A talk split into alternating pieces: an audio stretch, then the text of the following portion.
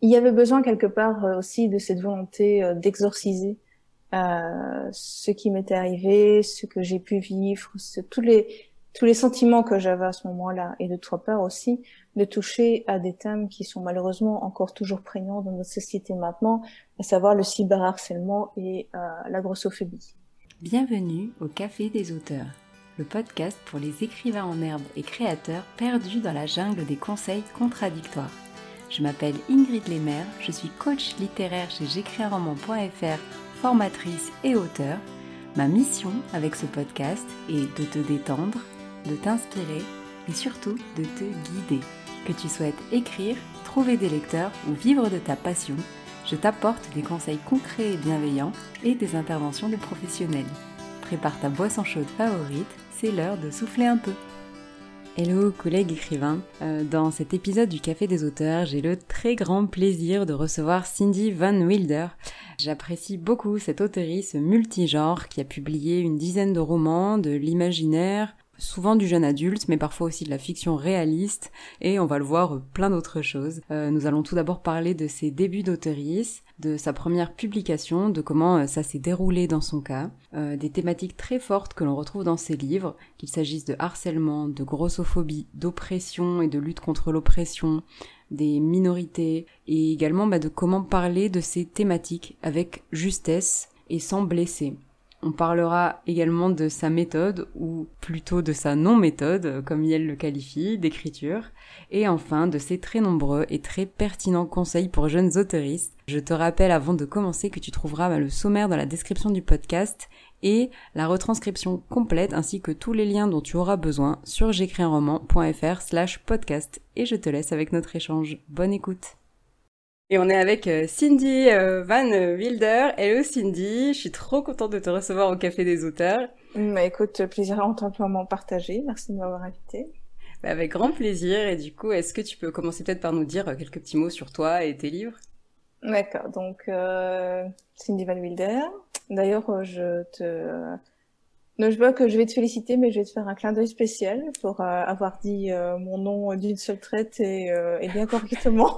Parce que c'est vraiment pas facile, hein, aussi bien en Belgique qu'en France, donc voilà, c'est déjà pas mal. donc, bah, comme vous l'avez compris, je suis belge.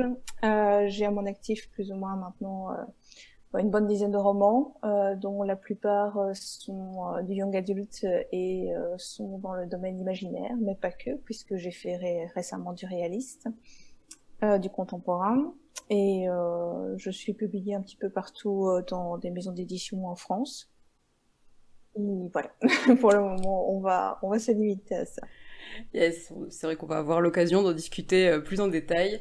Et euh, du coup, moi, ma première question, justement, ça serait ce fameux début euh, de ta mm. carrière d'auteurice. Comment ça s'est passé? Est-ce que tu peux nous raconter un petit peu ah, comment t'en es venu là? un, un petit peu un concours de circonstances, en fait. Enfin, bien sûr, il y a la réponse un peu bateau que je vais donner, mais qui est tellement vraie, c'est que j'ai toujours eu envie d'écrire. J'ai toujours eu cette envie au fond de moi.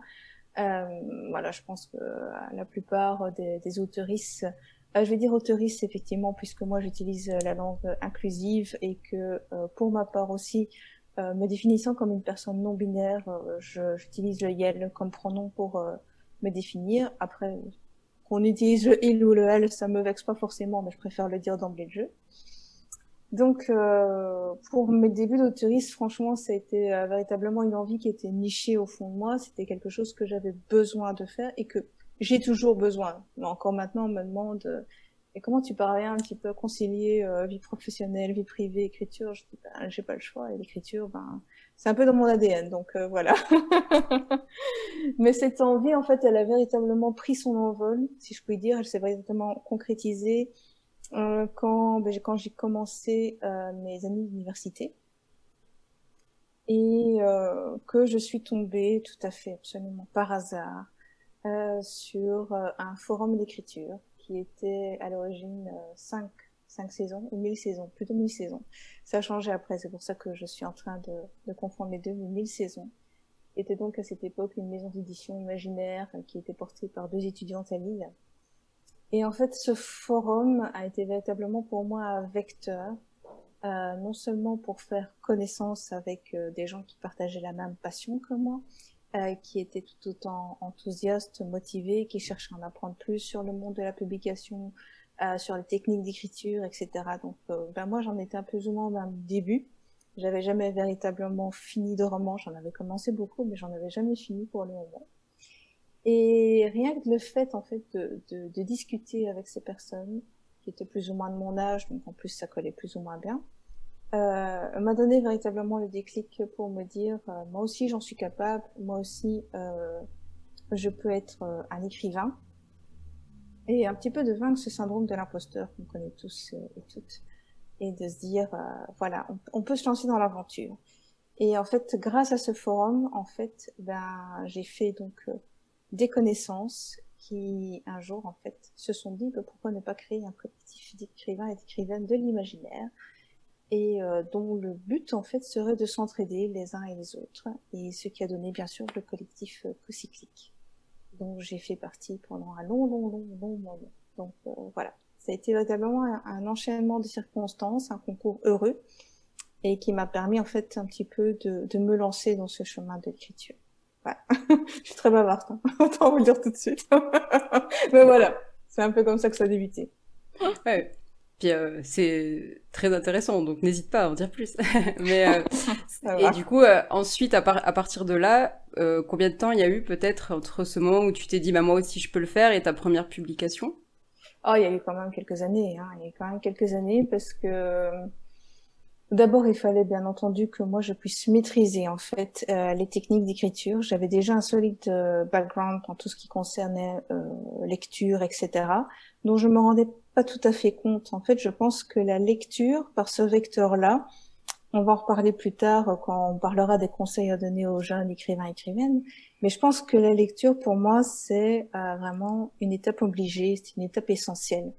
Parce que si on lit pas, on ne peut pas en fait euh, ingérer, même inconsciemment, on les a dans notre esprit inconsciemment, mais on s'en rend pas toujours compte, euh, toutes les techniques d'écriture que les écrivains et écrivaines déjà publiées, euh, et pas forcément en maison d'édition, hein, ne soyons pas sectaires ici, euh, vont pouvoir en fait appliquer à leurs propres histoires. Et en fait, on se nourrit de cette lecture-là, on se nourrit de ces intrigues, on se nourrit de cette manière euh, de construire des personnages, de construire des intrigues, etc même de manière inconsciente. Et la lecture, pour moi, est un vecteur un peu sine qua non pour le faire.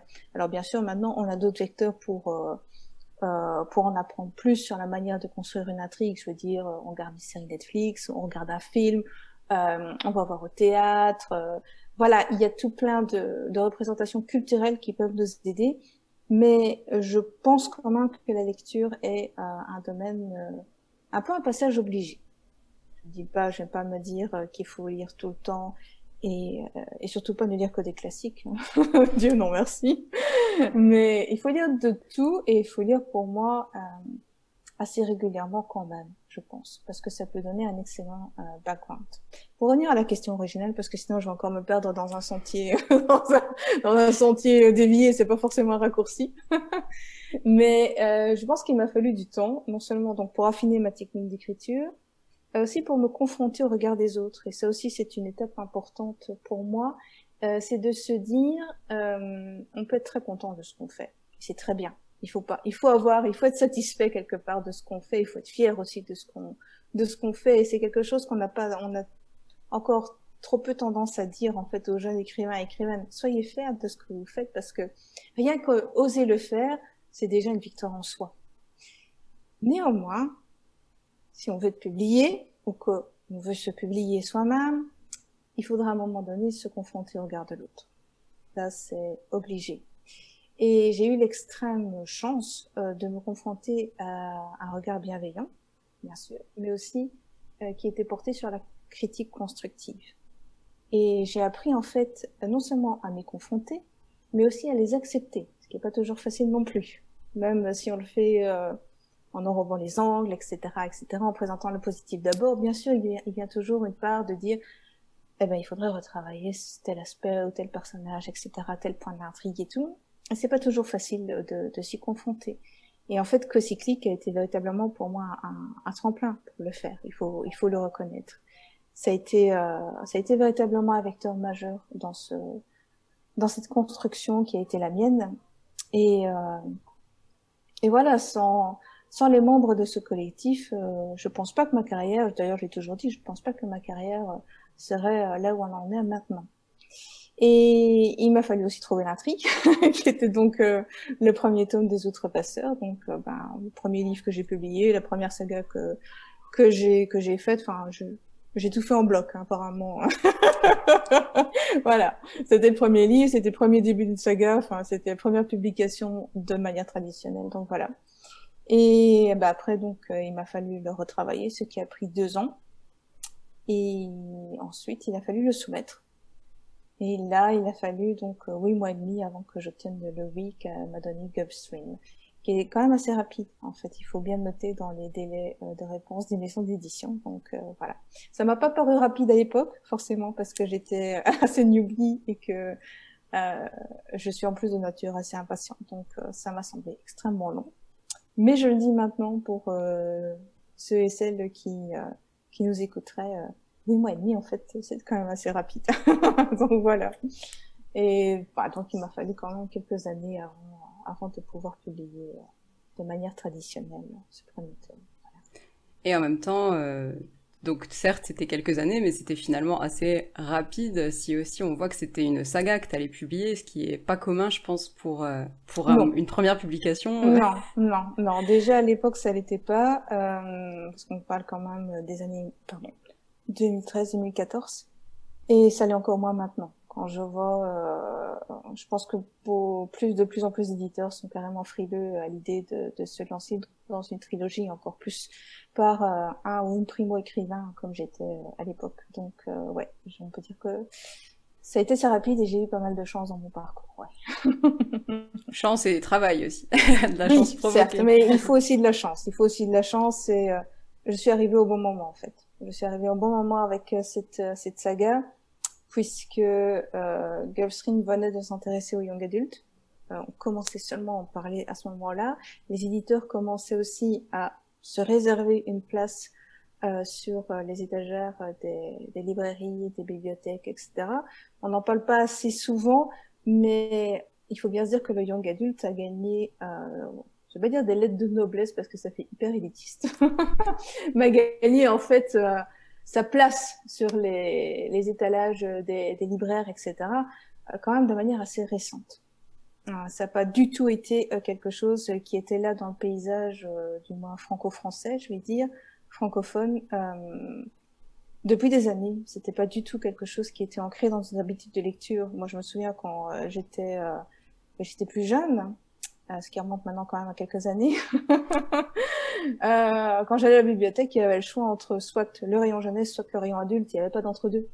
Mais je pense que voilà, le young adulte est, est, venu euh, euh, réclamer cette place qui, qui avait besoin d'être réclamée parce que honnêtement, à présent que je vois la richesse euh, et la diversité que peut offrir le young adulte, je me dis, j'aurais apprécié quand, de le lire quand j'étais plus jeune en tout cas.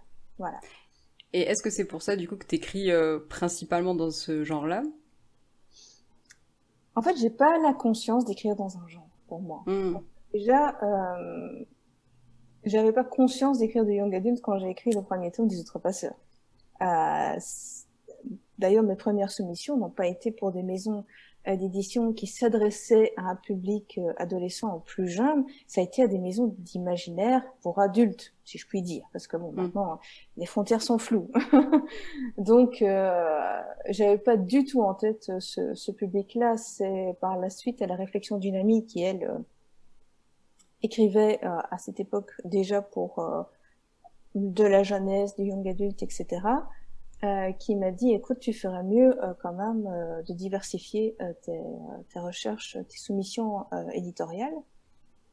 Et voilà elle m'a conseillé de filer en aiguille plusieurs maisons d'où en faisait partie Gulfstream ce qui tombait bien puisqu'ils cherchaient en fait à étendre à développer leur catalogue vers les adolescents. Et on était aussi en pleine phase de l'imaginaire je veux dire voilà un petit peu ce qu'avait lancé le Seigneur des Anneaux, euh, la sortie des films, euh, Harry Potter, etc., etc. Donc, euh, c'est vrai que ça a été véritablement pris dans cette mouvance à ce moment-là. Justement, vu qu'on parle de ce que ce que tu as en tête en écrivant, tu écris sur des thématiques très fortes je trouve surtout pour du young adulte finalement, ou en tout cas particulièrement dans ce genre-là. Tu nous parles de diversité, de harcèlement, de grossophobie, et je pense que j'en oublie. et pourtant, bah, ça n'est, c'est pas au détriment des intrigues qui sont très intéressantes, des personnages qui sont bien développés, pour en avoir lu quelques-uns. Est-ce que tu peux nous en dire un peu plus sur ces, peut-être ces thématiques-là, pourquoi celle-ci, ainsi que peut-être celle que j'ai oubliée mm-hmm. Ah je pense que pour ce que tu viens de citer, du moins le harcèlement et la grossophobie, euh, c'était surtout dans euh, mon premier roman réaliste qui est sorti donc il y a quelques années quand même maintenant chez Scrinéo, qui s'appelle La Lune est à nous, et euh, bah, qui est un des romans les plus personnels que j'ai pu faire, puisque euh, non seulement il se passe en Belgique, dans, dans la région que, où j'ai fait mes études, et ça, par, ça parlait de, de, choses, bien entendu, qui, qui me sont arrivées ou que j'ai vécues par le biais d'une personne qui m'était proche. Et, voilà, il y, a, y avait besoin quelque part euh, aussi de cette volonté euh, d'exorciser euh, ce qui m'était arrivé, ce que j'ai pu vivre, ce, tous les tous les sentiments que j'avais à ce moment-là, et de trois part aussi de toucher à des thèmes qui sont malheureusement encore toujours prégnants dans notre société maintenant, à savoir le cyberharcèlement et euh, la grossophobie. Euh, après, pour parler euh, de thèmes euh, effectivement qui sont forts, d'abord, ben, je te remercie euh, de de considérer que je parle de thèmes forts et qui en plus ne sont pas au détriment des intrigues. C'est pas voilà, c'est pas donné à tout le monde, donc merci beaucoup du compliment.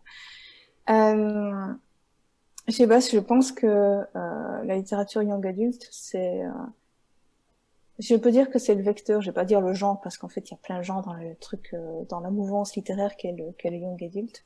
Et je vais dire que c'est un peu le vecteur pour moi qui me semble essentiel en fait pour pour justement parler de ces thèmes. Si on n'en parle pas aux, aux esprits des jeunes maintenant, euh, qui sont en train de se former, euh, qui se retrouvent confrontés à ce genre de problème, euh, à qui on va parler?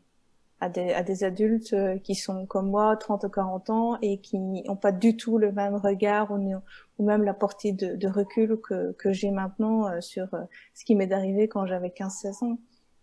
C'est c'est pas le même discours et ce sera pas ça n'aura pas la même portée. Donc oui, autant autant le faire pour pour les esprits euh, de la jeune génération euh, de maintenant euh, et de celle d'après, en étant très positive. Euh, sur l'avenir de mes bouquins, bien entendu.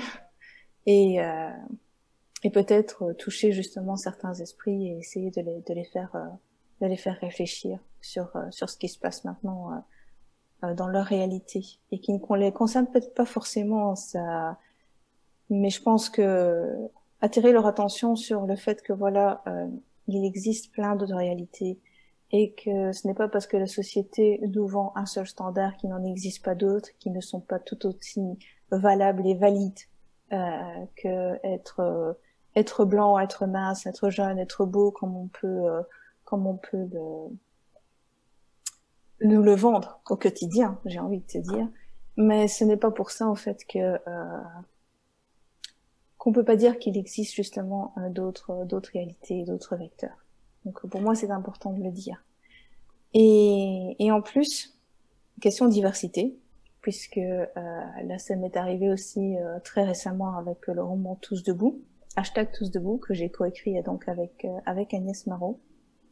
je pense aussi que la question justement de traiter d'autres réalités que la sienne, de parler euh, de problèmes qui peut-être ne nous touchent pas forcément, euh, mais qui en tout cas nous interpellent, en fait, elle se pose de plus en plus à des créaturistes.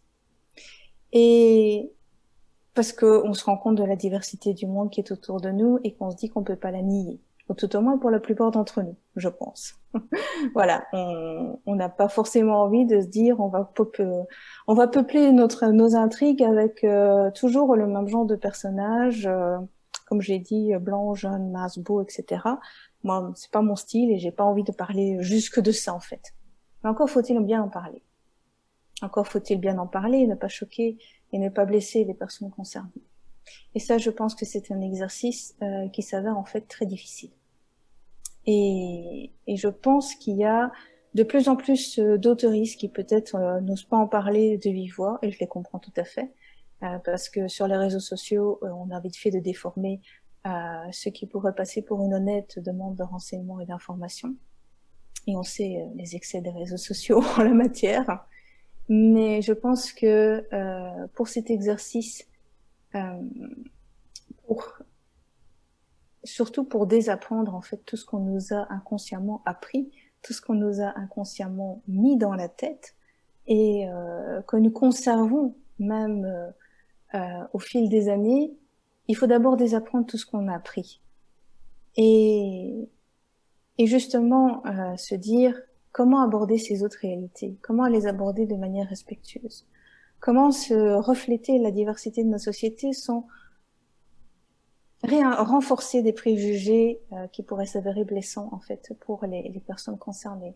Et ça, je pense que ce sont des questions essentielles qui vont venir, euh, qui qui doivent nous concerner et auxquelles on, on doit trouver des réponses parce qu'il justement il n'est plus possible d'avoir toujours un seul type de personnage euh, dominant, je vais dire, un seul type de personnage principal dans nos intrigues il faut aussi que nous puissions mettre d'autres types de personnages dans nos intrigues. Mais encore faut-il le faire respectueusement. Et là, c'est la question, je pense, et va apporter des réponses multiples et variées. Mais il faut qu'elle les apporte en tout cas. Je te rejoins complètement là-dessus. Je trouve que c'est euh, même quand on est euh, entre guillemets dans le standard euh, où justement on est dans le dans le côté bah, personne blanche et sans soucis, etc. Bah, comment on aborde ces, ces thématiques-là?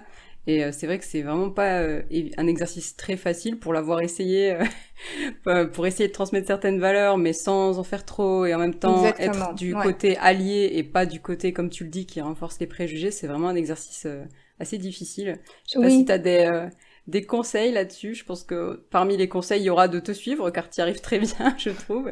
Mais c'est vrai que je pense que c'est une question sans fin, voilà, de comment on, comment on, on parle aussi de ces thèmes qui sont très forts et qui parfois ne nous concernent pas entièrement. Oui, et je pense aussi que euh, d'une part, on peut avoir l'air d'être dans une majorité et en fait faire partie d'une minorité. Je veux dire, je suis, je fais partie de la minorité LGBTQIA+, et c'est pas forcément mis sur mon front. Euh, et d'autre part, donc, il faudrait se méfier des apparences. Et ce, ça vaut euh, pour euh, pour pas mal de créatrices également. Il faut apprendre un petit peu avant de pouvoir étiqueter la personne dans une case. Mais ça, bon, c'est un débat qui est qui est sans père voire millénaire. Et d'autre part, ce que tu dis aussi euh, sur le fait de, de, respecter les sensibilités de chacun, il faut bien se dire que euh, le vécu en fait des personnes qui, a pas, qui appartiennent à ces, à ces minorités, du moins à, à ces communautés, euh, est multiple et variable aussi. Donc on peut pas dire, on peut pas prendre une expérience et se dire voilà ça c'est la seule expérience, c'est le socle commun, c'est une seule case et rien d'autre. Non, on peut pas dire ça. Et c'est là aussi euh, que euh, l'exercice se complique réellement. J'ai j'ai pas en fait de méthode à donner. Euh, moi-même, j'ai certainement fait des erreurs et je m'en suis, je m'en suis déjà excusée comme on l'avait fait remarquer mais j'ai j'ai pas forcément de leçons à donner. J'ai simplement aussi des, des, réflexions, des questions euh, qui, qui me traversent l'esprit à chaque fois en fait que je me mets à l'écriture et que je me dis comment traiter ce thème, comment traiter cette question? On dit effectivement qu'il faut euh, qu'il faut écouter euh, beaucoup les personnes concernées. Oui, effectivement, refléter leur diversité, leur multiplicité d'expériences. Oui, effectivement.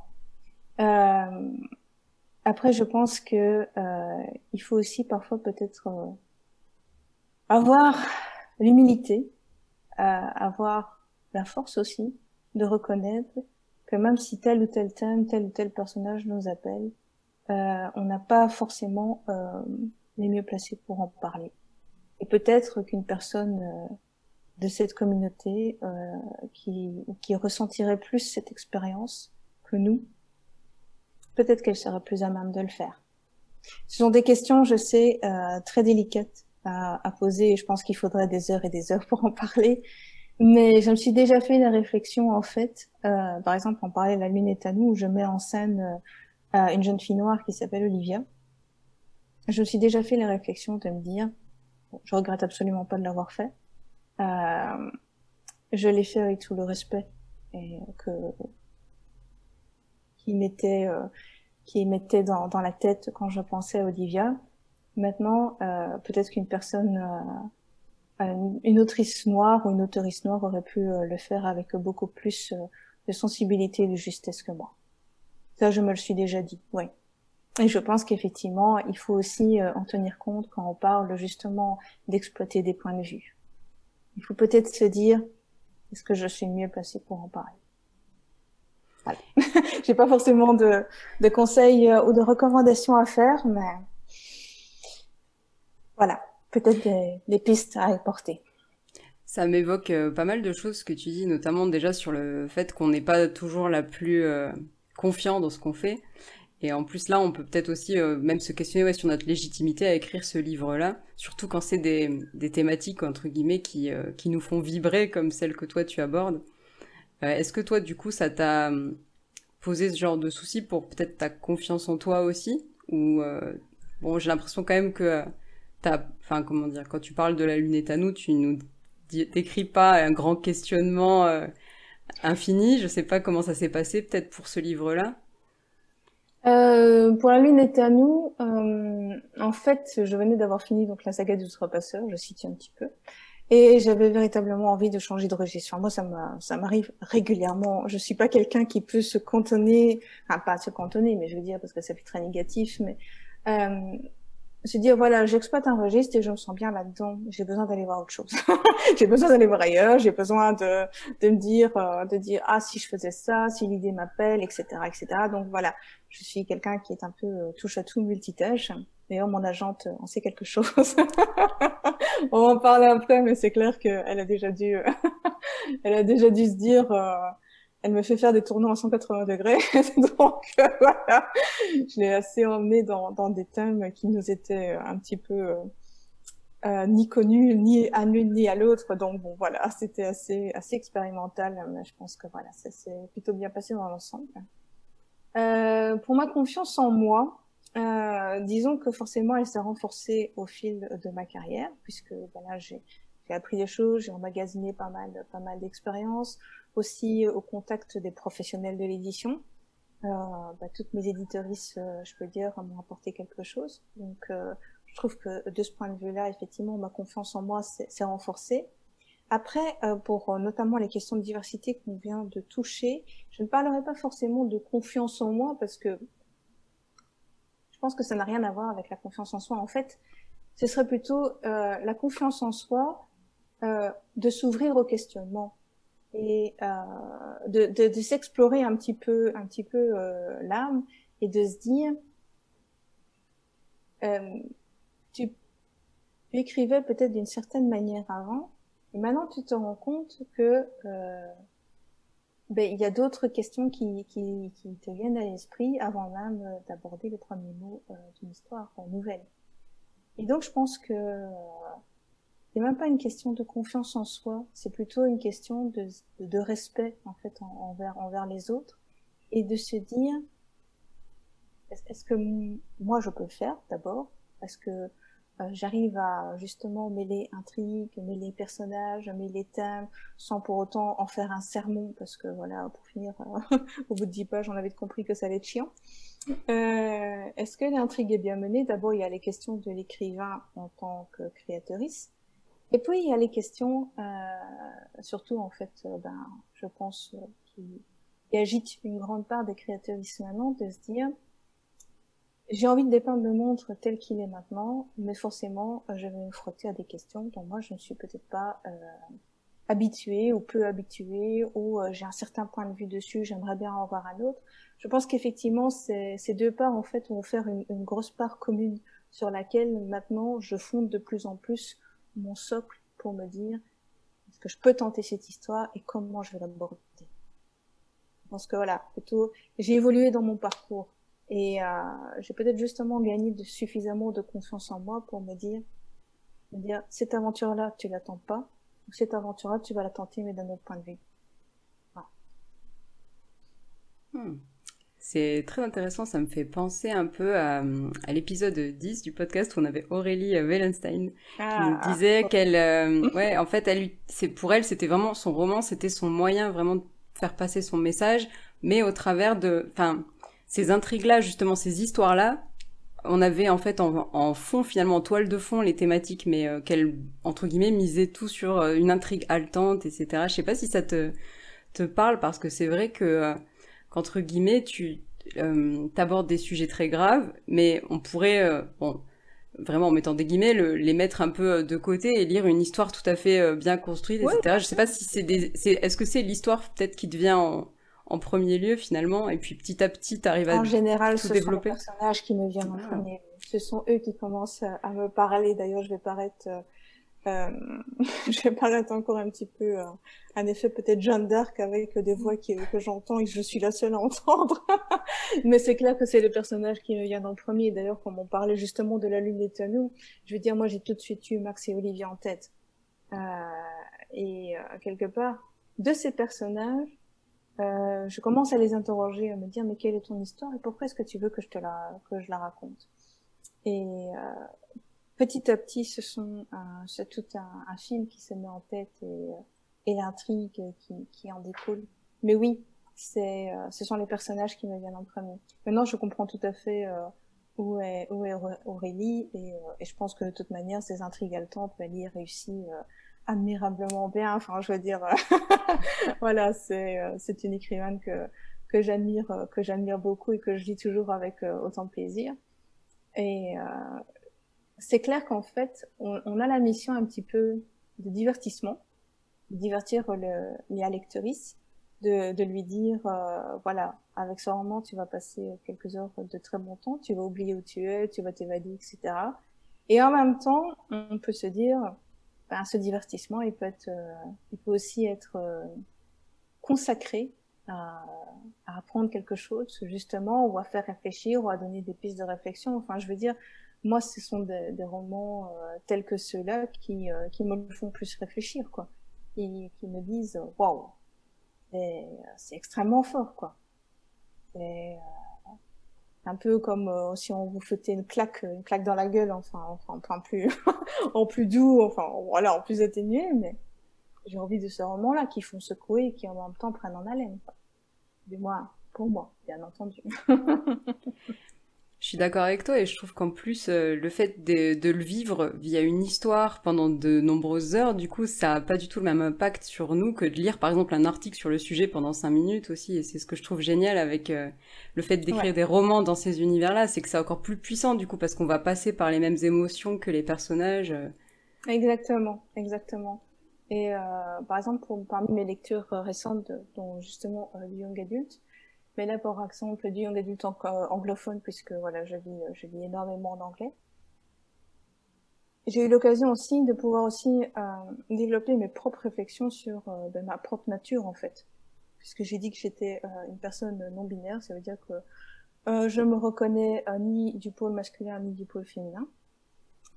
j'ai lu récemment donc le livre né de Bestman Win par sais pas comment est-ce que je vais le dire, parce que ZRLO, on pourra me dire, euh, on pourra me donner, euh, si, jamais vous voulez une référence, vous pouvez toujours me contacter euh, par mail ou par message privé, j'y répondrai. Et en fait, j'ai appris énormément d'abord sur la transidentité, sur le fait de pouvoir aussi se dire comment est-ce qu'on se positionne dans une société qui renforce tellement le fait de devoir se dire, devoir être binaire, comment est-ce qu'on peut se positionner dans cette société-là qu'on ne se reconnaît pas justement dans cette binarité? Et euh, c'était euh, hyper intéressant de le voir. En même temps, il y a toute, euh, toute une intrigue romantico-suspense, je veux dire, sur euh, sur l'univers euh, du campus américain, etc. Donc un univers qui n'est absolument pas connu, mais que moi j'apprécie, j'apprécie de découvrir. Et en même temps de voir le parcours de ces deux, euh, de ces deux personnages, euh, dont l'un justement est, euh, est trans, est un homme trans. Voilà, ça m'a permis aussi d'ouvrir mon, mon esprit et de me poser ces propres questions que le personnage se posait. Et tout cela, en fait, ça fait son chemin dans non seulement dans ma réflexion personnelle, dans la réflexion de la personne que je suis, mais aussi dans la réflexion de la, de la créatrice. Voilà, on en revient un petit peu à la lecture qui anime toujours euh, en arrière-fond des questions et des réflexions.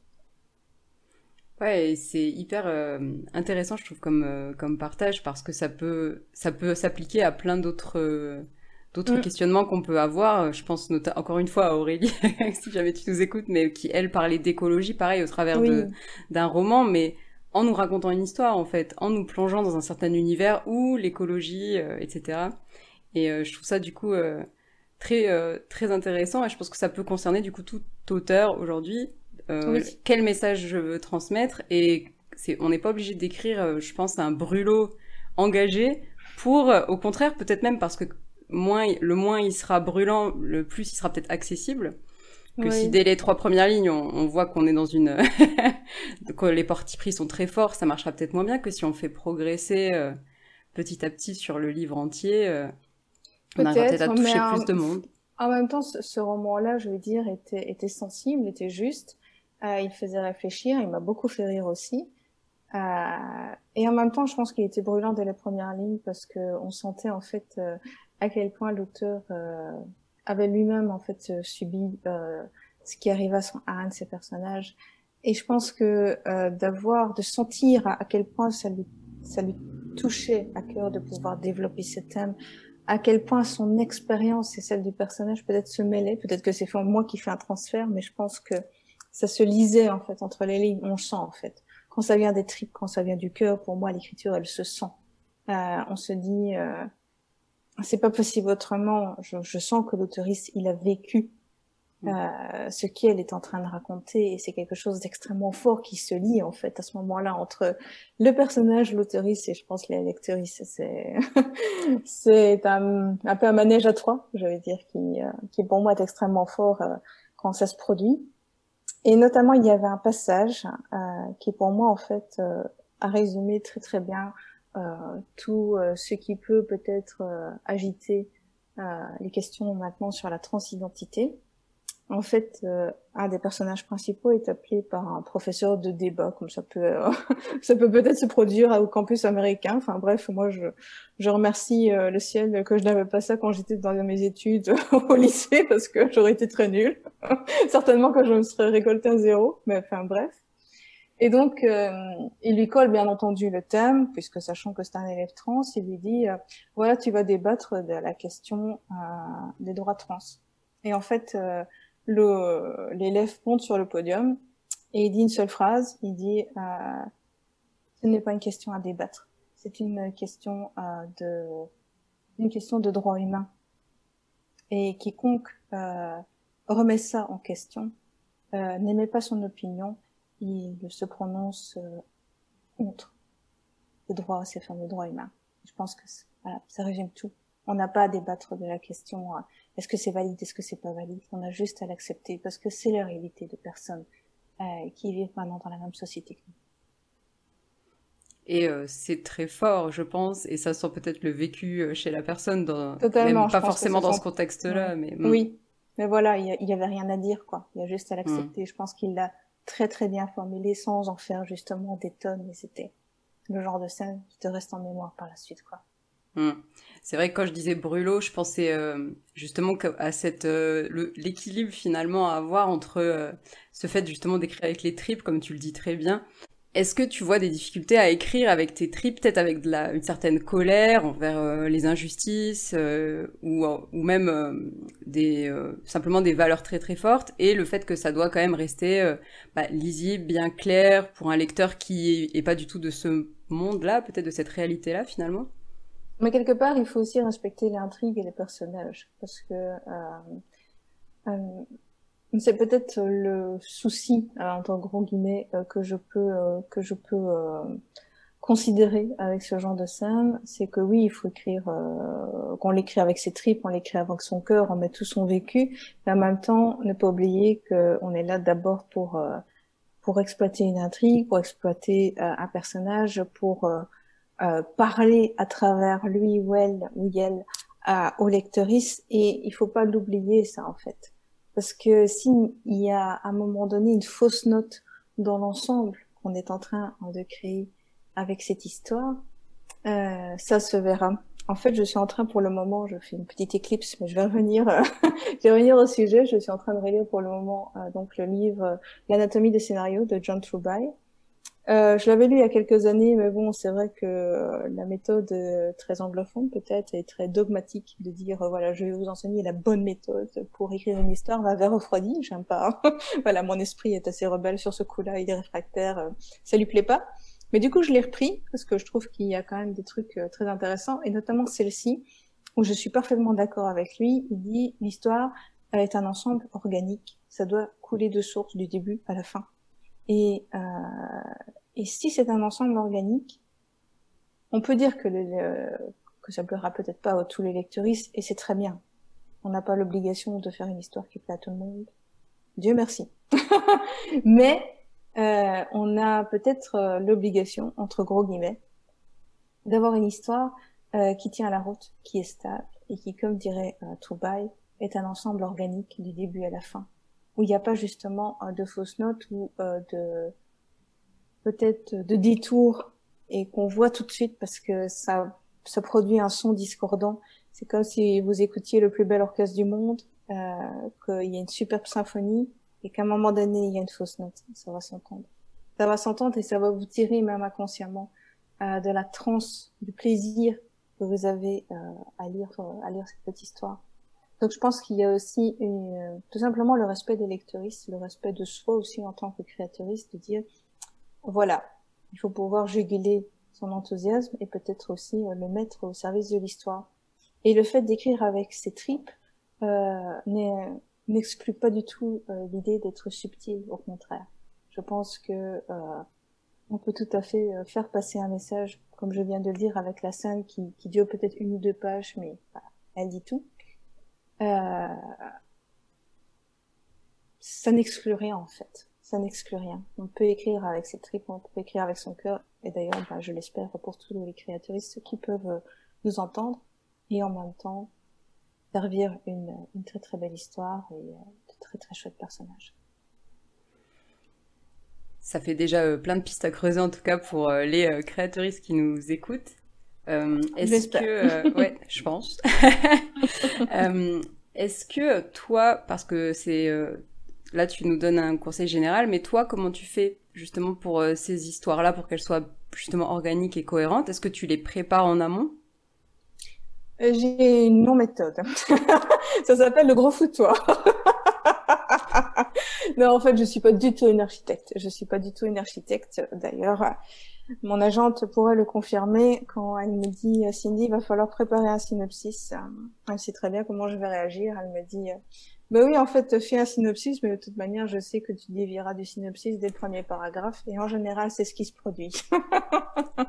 Donc voilà, quand je dis que mon esprit est réfractaire, ben, il est réfractaire jusqu'au bout. Euh, en fait, comme je l'ai dit, donc les personnages me viennent euh, en général en premier. C'est très rare qu'il y ait un concept qui me parle plutôt que les personnages. Euh, voilà, ça se fait comme ça, je vais dire un petit peu euh, euh, chez moi de manière organique, de manière spontanée. Ce sont les personnages qui me parlent en premier. Euh, c'est eux en fait qui, me donnent la matière première. Bien sûr, il y a des thèmes que j'aime toujours, euh, j'aime toujours exploiter. Euh, on a parlé de la diversité tout à l'heure, mais je pourrais dire aussi, euh, bon, les abus de pouvoir en tout genre, euh, le fait des inégalités, de, de, cette recherche de plus de justice, de plus de solidarité, de plus de sororité aussi, qu'on pourrait, qu'on pourrait souligner. Bien sûr, ce sont des thèmes qui sont, euh, je pense, euh, toujours un peu présents dans, dans, mes histoires. Mais en même temps, c'est vrai que de le faire via le biais de d'autres personnages, toujours des personnages nouveaux, toujours qui ont quelque chose à, à raconter. Tout ça m'aide en fait à créer, à créer des histoires, à créer des intrigues. Euh, et d'ailleurs, euh, il y a aussi ben, les expériences personnelles qui comptent, et même des expériences euh, que moi-même je ne m'aurais jamais dit euh, que j'aurais pu exploiter euh, par la suite. Mais par exemple, c'est ce qui s'est passé avec ben, le diptyque Terre de Brume aux éditions Rajo euh, qui en fait est, ben, est venue d'une conversation entre moi et l'éditrice euh, donc de Rajo lors du festival des Imaginales. Elle m'a approché en fait euh, dans l'idée donc d'ajouter plus de fantasy donc au, catalogue des éditions Rajo, plus d'imaginaire puisqu'ils étaient en recherche à ce moment-là euh, d'œuvres de, de, ce calibre, on va dire. Et je suis tout de suite partie en fait sur une antiquité gréco-romaine, même revisitée, même sans partir dans les grands mythes. Mais moi, c'est ce qui avait bercé un petit peu ben, mon enfance et, ma prime jeunesse, donc j'avais envie de l'exploiter. Mais j'avais pas envie de l'exploiter via le prisme habituel qui est celui ben, des grands héros masculins bourré de testostérone, etc., etc. C'était pas du tout, pas du tout mon but. Donc je l'ai fait via un prisme féminin. Et c'est ce qui a donné donc euh, ben, les deux héroïnes de Terre de Brume, Hera et Intisar. Et euh, rien que de le fait en fait de le faire via un prisme féminin, il y a aussi euh, le prisme de survivant dans un monde euh, qui a été dévasté donc par euh, par la brume, donc un monde absolument post-apocalyptique ce que j'avais envie de faire depuis très longtemps, en fait, m'a donné plein de pistes de réflexion pour élaborer cet univers et euh, de me dire, euh, voilà, comment est-ce que je peux le construire, comment est-ce que euh, je peux le rendre par, quelque part crédible, en fait. Et donc, c'était c'était très intéressant de le de le faire, même dans un thème, peut-être un cadre qui était prédéfini au départ, mais je trouve que la créativité peut toujours s'exprimer, même que ce soit un travail qui soit librement inspiré, donc par votre propre euh, inspiration, ou quelque chose qui est euh, réalisé en, accord avec euh, l'éditeur et qui est plus un travail de commande, comme on dit dans, dans le milieu du livre. Quoi. Voilà. J'aime beaucoup ton exemple parce qu'en plus ça montre que c'est pas parce, parce qu'il y a eu une conversation avec un éditeur au départ que c'est très carré et très figé et toi ça a été vraiment un cheminement quoi que tu as suivi ton inspiration.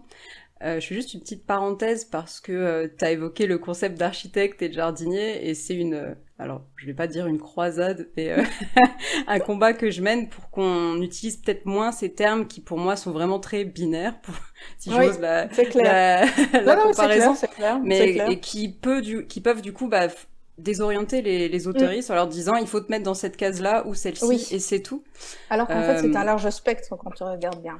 C'est ça, et que finalement, ce que je préfère du coup euh, donner comme euh, guide aux, aux autoristes, c'est de parler de méthodes de préparation qui les rassurent. Et l'absence de méthode mm. en est une, comme tu le dis, la non-méthode. Euh, Peut-être que toi, tu es rassuré par le fait de pas avoir de limite à ton imagination, pas de barrière, et que du coup, ça peut te permettre de mêler du post-apo et de l'antiquité sans aucun problème. Et euh, je trouve que voilà, quand on parle d'architecte et jardinier, je dirais de faire attention et de bien le nuancer parce que mm. non, ça peut faire du voilà, ça peut faire plus de mal que de bien finalement parce qu'on peut du coup s'embarquer dans, dans, des méthodes qui ne nous conviennent pas. C'est clair et surtout que je vois euh, malheureusement une tendance qui se généralise un petit peu maintenant, euh, c'est celle d'être euh, extrêmement catégorique sur notamment sur les réseaux sociaux concernant l'écriture en disant les vrais auteurs comme si on avait des faux ou encore la bonne méthode pour il n'y en a pas, de, de fausses. En fait, il n'y a qu'une seule méthode, c'est celle qui va vous coller. C'est celle qui va vous permettre de réaliser ce que vous avez envie de réaliser. Et pour ça, en fait, je pense qu'il faut multiplier les méthodes de création. Par exemple, j'ai évoqué euh, John Truby qui a une méthode hyper carrée, avec 22 étapes à suivre euh, de A à Z. Mais voilà, pour aussi pour lui ça marche, si pour certains scénaristes ça marche, si pour certains créateuristes ça marche, c'est génial. Si vous êtes rassuré en disant euh, si vous arrivez en fait à votre but et qu'en même temps vous pouvez le faire de la manière qui vous convient, avec des questions d'architecte euh, euh, en disant voilà je vais tout planifier à l'avance, je, je, connais des potes qui fonctionnent ainsi et c'est génial pour eux. Euh, il y en a même qui écrivent absolument dans le désordre, ce dont je suis absolument incapable. Je veux dire, écrire avant la fin, avant le second chapitre, laisse tomber. C'est pas la même histoire que j'écris. Voilà, c'est tout.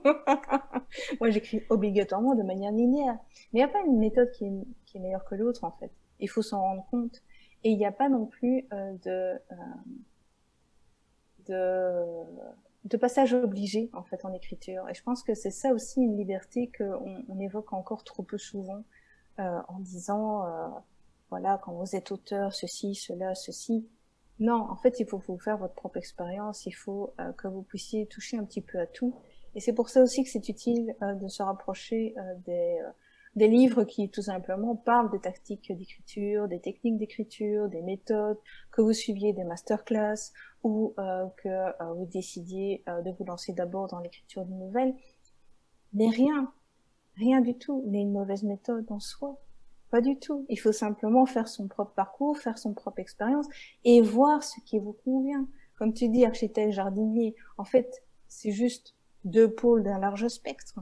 C'est pas du tout deux camps opposés euh, où euh, l'un prétend être meilleur que l'autre. Pas du tout. C'est simplement que il faut bien se dire que moi, par exemple, je me situerais plus au milieu de ce spectre. Parfois, donc, je me dis, je vais pas me lancer sans avoir une vague idée de la fin et sans savoir comment tout ça peut se déclencher.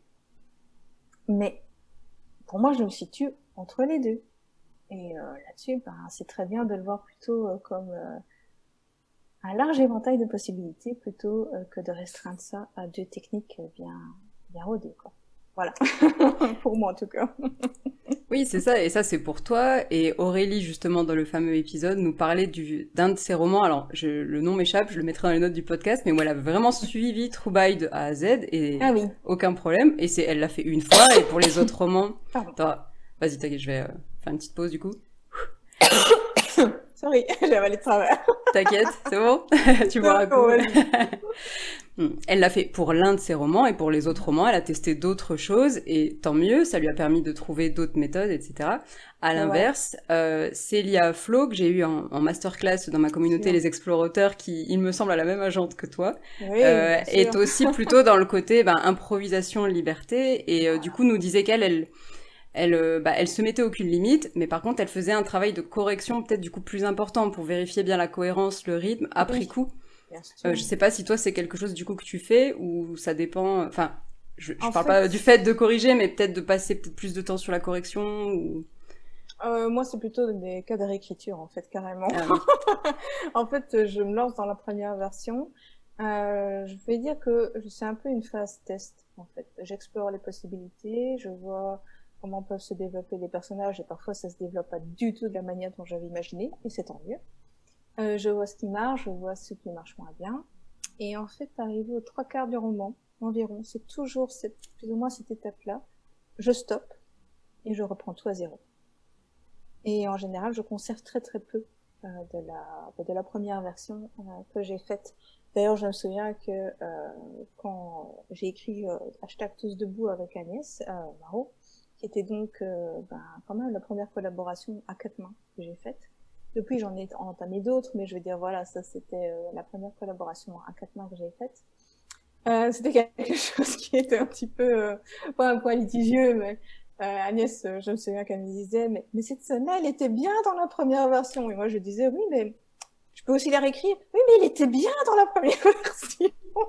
Donc, en fait, ce que je faisais, c'est que je prenais la première version et je l'adaptais, en fait, à, à, la version actuelle qu'on a pu voir avec, avec le bouquin entre les mains. Mais voilà, c'est un petit peu pour vous donner une méthode. Euh, il est un peu une autre méthode, hein, je le reconnais tout à fait. Hein. mais voilà, pour moi ça marche et tant mieux quoi.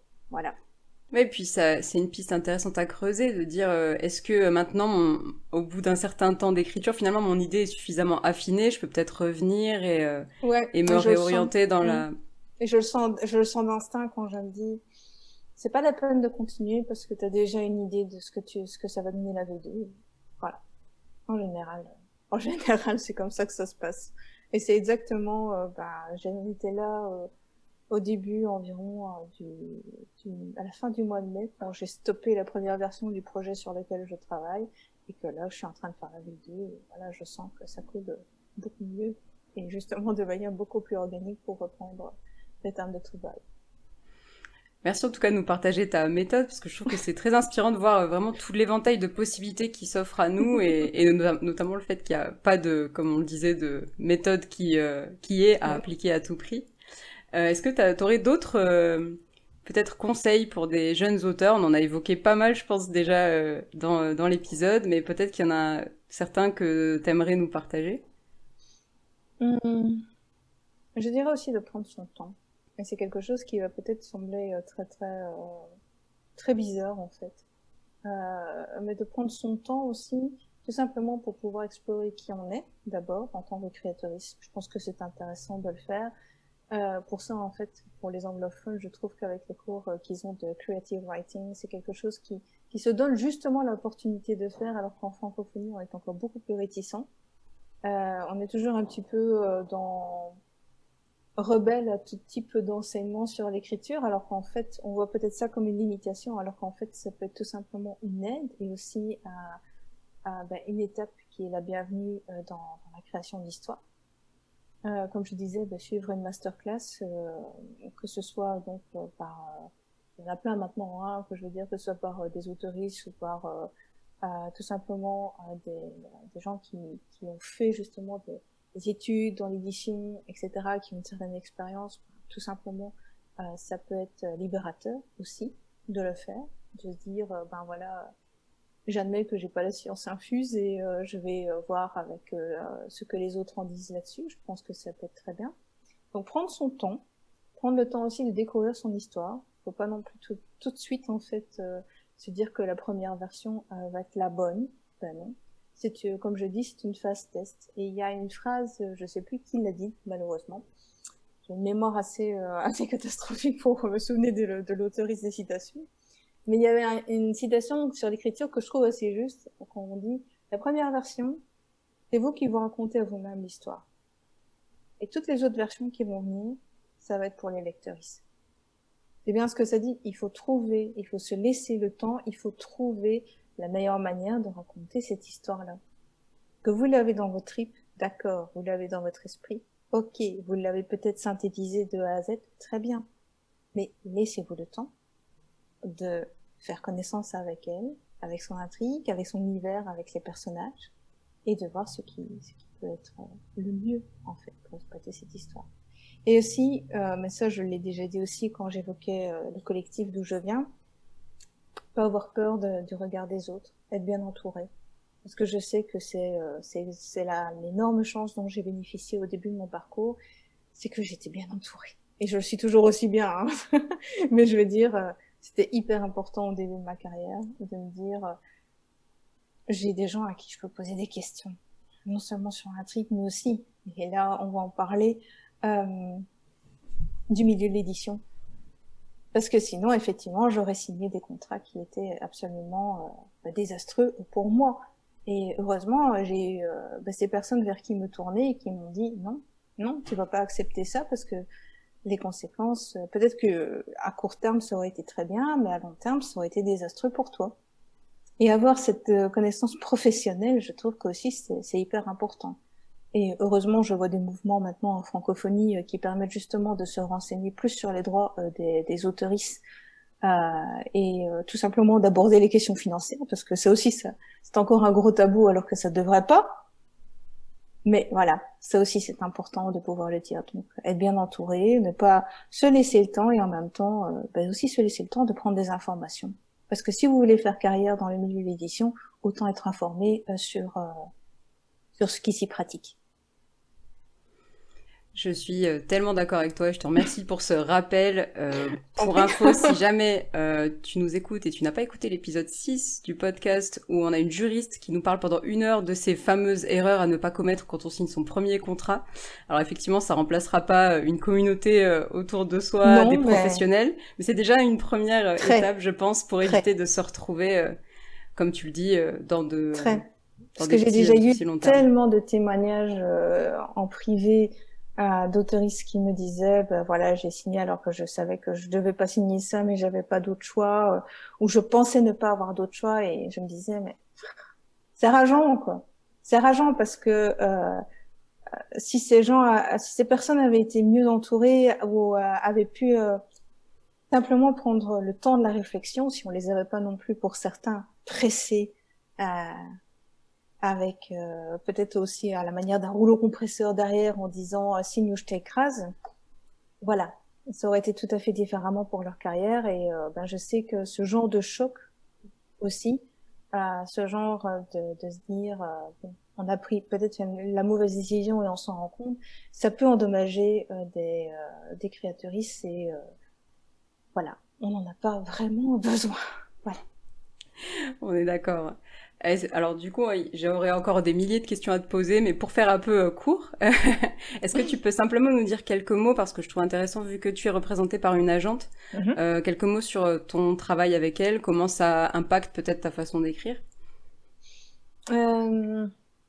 Alors d'abord, euh, bon, pour moi, être représentée donc par par cette agente qui s'appelle donc Roxane Edouard, qui travaille donc à Curtis Brown, une importante agence à Londres. En fait, pour moi d'abord, c'est, je sais que c'est un filet de sécurité. Parce que voilà, pour moi, c'est aussi la personne de référence quand j'ai un problème, quand j'ai une question, et que ce soit n'importe quoi sur la création, mais aussi tout bêtement sur les finances, sur les droits qui sont relatifs aux œuvres, etc. Euh, je sais que je peux l'appeler.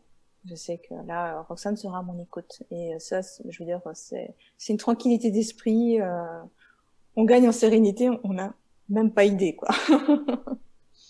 et ensuite, je sais que euh, c'est quelqu'un aussi qui va me suivre dans, dans mes idées, euh, parfois je sais qu'elles peuvent être, elles peuvent être parfois euh, bien originales, pour euh, reprendre un terme neutre, mais euh, qui est aussi là pour me dire, pour me rappeler les réalités du terrain, et tout simplement pour me dire, ben ça, j'aurais plus de mal à le caser, ou ça, ben le marché est pas prêt pour le moment, parce que bon, ça aussi, il faut bien se dire que c'est une réalité avec laquelle il va falloir composer en tant que créatrice, c'est que parfois ben, le marché ben, ne vous est pas favorable. Il vous sera peut-être favorable après euh, dans un ou deux ans ou peut-être dans dix ans, mais euh, pour l'instant il n'est pas favorable. Voilà, quand on recherche plus de choses et moins de l'autre, parce que soit on, est écœuré du filon, par exemple, je pense euh, à toutes les histoires de vampires qui se sont euh, propagées dans le sillage de Twilight, etc. Notez que je ne pose absolument pas de jugement de valeur. Je ne l'ai pas lu, je n'ai pas vu les films, donc voilà, c'est simple. Ou euh, qu'on me dit, on recherche plus peut-être plus de, de middle grade, donc des, des histoires qui qui s'adressent à du 8-12 ans. Là aussi middle grade, donc c'est c'est une catégorie assez euh, assez floue, comme le young adult. Voilà, ça c'est les réalités du marché. Et on peut pas faire sans parce que voilà, on voit pas l'affaire à la David et la Goliath. Bien sûr, c'est pas la peine de se dire je vais n'écrire que ce que le marché demande maintenant parce que ça par contre c'est un faux calcul. Euh, je veux dire le temps que votre projet il soit abouti euh, et puisse être présenté à un éditeur, mais d'ici deux ans la tendance aura marché donc aura changé donc forcément ça ne ça ne sert à rien de se dire ah maintenant je vais faire que ce qui marche maintenant. Ben non parce que forcément le temps de d'aboutir à une histoire, de la publier, etc. Ben voilà, la mode aura passé. Donc euh, ça sert strictement à rien. Je pense qu'il faut écrire les histoires qu'on a envie d'écrire avec son cœur et en même temps euh, de se dire qu'en tant que créatrice, ça peut ne pas marcher tout simplement parce que le marché n'est pas n'est pas prêt pour le moment. Voilà, ça n'a rien à voir avec vous, ça n'a rien à voir avec l'œuvre, ça a à voir avec le marché. Et je pense que avoir euh, donc ce conseil de, de mon agent, tout simplement, m'a permis aussi de réaliser l'importance de ce facteur. Après, je, je, le mets de manière négative, mais ça peut être aussi très très positif, soyons clairs. et puis c'est quelqu'un aussi qui, qui m'a ouvert des portes. Ça, euh, ça c'est clair et net. Euh, je veux dire, euh, sont des, c'est quelqu'un qui, qui m'a permis de faciliter ou de moins des contacts que j'aurais eu beaucoup plus difficile à dénicher auparavant quelqu'un qui m'a guidé aussi. Euh, par exemple, je pense à l'adaptation en podcast euh, euh, de Terre de Brume qui a été réalisée donc, donc par la RTBF, une des deux grandes chaînes de TV belges. et quelque chose qui, voilà, que j'avais aucune expérience avant, mais Roxane en avait, on avait une connaissance de par son expérience aussi anglophone, puisque ben là, comme dans beaucoup d'autres choses, les anglophones nous ont, nous ont un peu devancés et euh, qui m'a permis de mieux saisir en fait les tenants et aboutissants euh, de, par exemple, cette adaptation. Je donne des exemples très concrets, mais je pourrais les multiplier à l'infini. Voilà, depuis euh, bah, bientôt 5-6 hmm, ans qu'on collabore ensemble, voilà, on a on a une assez bonne connaissance de de, d'une part comment fonctionne l'autre et de deux comment est-ce que on peut on peut envisager l'avenir et, et voilà pour moi, c'est une aide inestimable euh, dans mon parcours et dans ma carrière. Quoi. Et à propos d'avenir, est-ce qu'on peut avoir un peu ton actualité du moment? Qu'est-ce que tu peux nous dire à ce sujet? Donc bientôt, ben, je vais sortir donc ma troisième publication en 2021, ce qui est déjà pas mal, qui va s'adresser donc à, à un public ben, très très différent de ce que j'ai fait pour le moment. Bah d'ailleurs, je vais t'en réserver la primeur maintenant parce que voilà, il va bientôt sortir. Donc, euh, j'ai pas encore fait l'annonce officielle, mais du coup, je le fais ici. En fait, euh, c'est un album euh, pour enfants euh, qui s'adresse donc, euh, je vais dire, 5-6 ans en général, donc au niveau première lecture. Et il va être publié par Ozu. Et ce sera donc des contes et légendes des Ardennes belges. Donc, quelque chose que je n'avais jamais fait jusqu'ici. Euh, un patrimoine qui m'était un peu connu puisque je viens de Belgique, mais je ne suis pas des Ardennes. Donc en fait, j'ai fait aussi tout simplement une redécouverte de ce patrimoine et ça a été très très chouette euh, de pouvoir aussi m'en imprégner et pouvoir euh, bah, tout simplement en prendre connaissance. Et euh, c'est servi avec des illustrations d'Hervé Gourdet qui sont véritablement à tomber. je ne les avais pas vues avant d'avoir euh, le comment dire, le BAT, donc le bon à tirer, qui est un peu l'épreuve définitive du livre avant qu'on l'envoie définitivement à la primeur. Et euh, franchement, elles sont véritablement à tomber et je suis très très contente en fait de m'être lancée dans cet exercice, euh, puisque là aussi c'était un exercice, c'était c'était aussi euh, quelque part euh, une, une, collaboration qui a été définie avec un cadre très précis. Et bah, je suis contente aussi d'avoir pu aussi imprimer ma marque même discrète sur sur ces récits. Donc euh, c'était très très chouette et normalement ben, il sort pour la rentrée ici. Voilà. Waouh, super, c'est assez, euh, c'est tellement éloigné euh, de, de ce que tu as pu faire jusqu'ici. On voit vraiment que, que ça t'amuse, ouais, d'explorer de tous ces genres finalement. Oui, et puis c'est véritablement ça qui, qui me porte aussi. Et en parlant de rentrée, donc il y aura donc la publication du podcast de la saison 2 et la dernière saison donc, parce qu'il y avait deux livres, donc une saison par livre donc du podcast euh, Terre d'Abrume que vous pouvez retrouver ben, sur plusieurs plateformes, sur YouTube et bien sûr sur euh, Ovio, euh, donc euh, le service de plateforme streaming de, de la RTBF. Je sais pas si c'est en, en, revanche accessible en France. J'ai déjà eu beaucoup de questions là-dessus, mais je sais pas. Mais en tout cas, vous pouvez le retrouver sur Apple, Google Podcast et YouTube. Donc voilà. Je pense On mettra bien sûr les liens dans les notes du podcast pour que vous puissiez écouter ça. Euh, merci mille fois Cindy pour euh, pour tous ces conseils, pour euh, cette euh, découverte aussi de tous tes différents univers. tu nous montres qu'on peut écrire et s'amuser sans rentrer dans des cases et je trouve ça fantastique qui est inspirant. Je sais pas si tu as un mot de la fin peut-être? Je dirais aussi de se faire plaisir. Voilà, tout simplement. ça rentrera peut-être dans une dernière recommandation hein, pour tous les écrivains et écrivaines, tous les créateuristes aussi en général qui nous écoutent mais aussi de se faire plaisir parce que d'abord, ben, je sais que l'écriture demande beaucoup euh, de sacrifices, beaucoup de temps, d'énergie, d'investissement personnel qu'on pourrait remettre dans d'autres euh, d'autres trucs que notre domaine. Et je pense que si on se fait pas plaisir en écriture, alors là, franchement, on a loupé quelque chose. Donc voilà, autant se faire plaisir. merci beaucoup pour ce très beau mot de la fin et merci pour euh, pour cette épisode qui, euh, je pense, va beaucoup plaire et euh, beaucoup inspirer. Merci beaucoup. Merci beaucoup d'avoir écouté cet épisode jusqu'au bout. S'il t'a plu, tu peux me laisser un avis sur Apple Podcast ou partager à un collègue auteur. Et tu peux rejoindre les auditeurs du podcast sur j'écrisunroman.fr slash hello pour euh, échanger et écrire avec nous ou encore me poser toutes tes questions. Et je te dis à bientôt au Café des auteurs.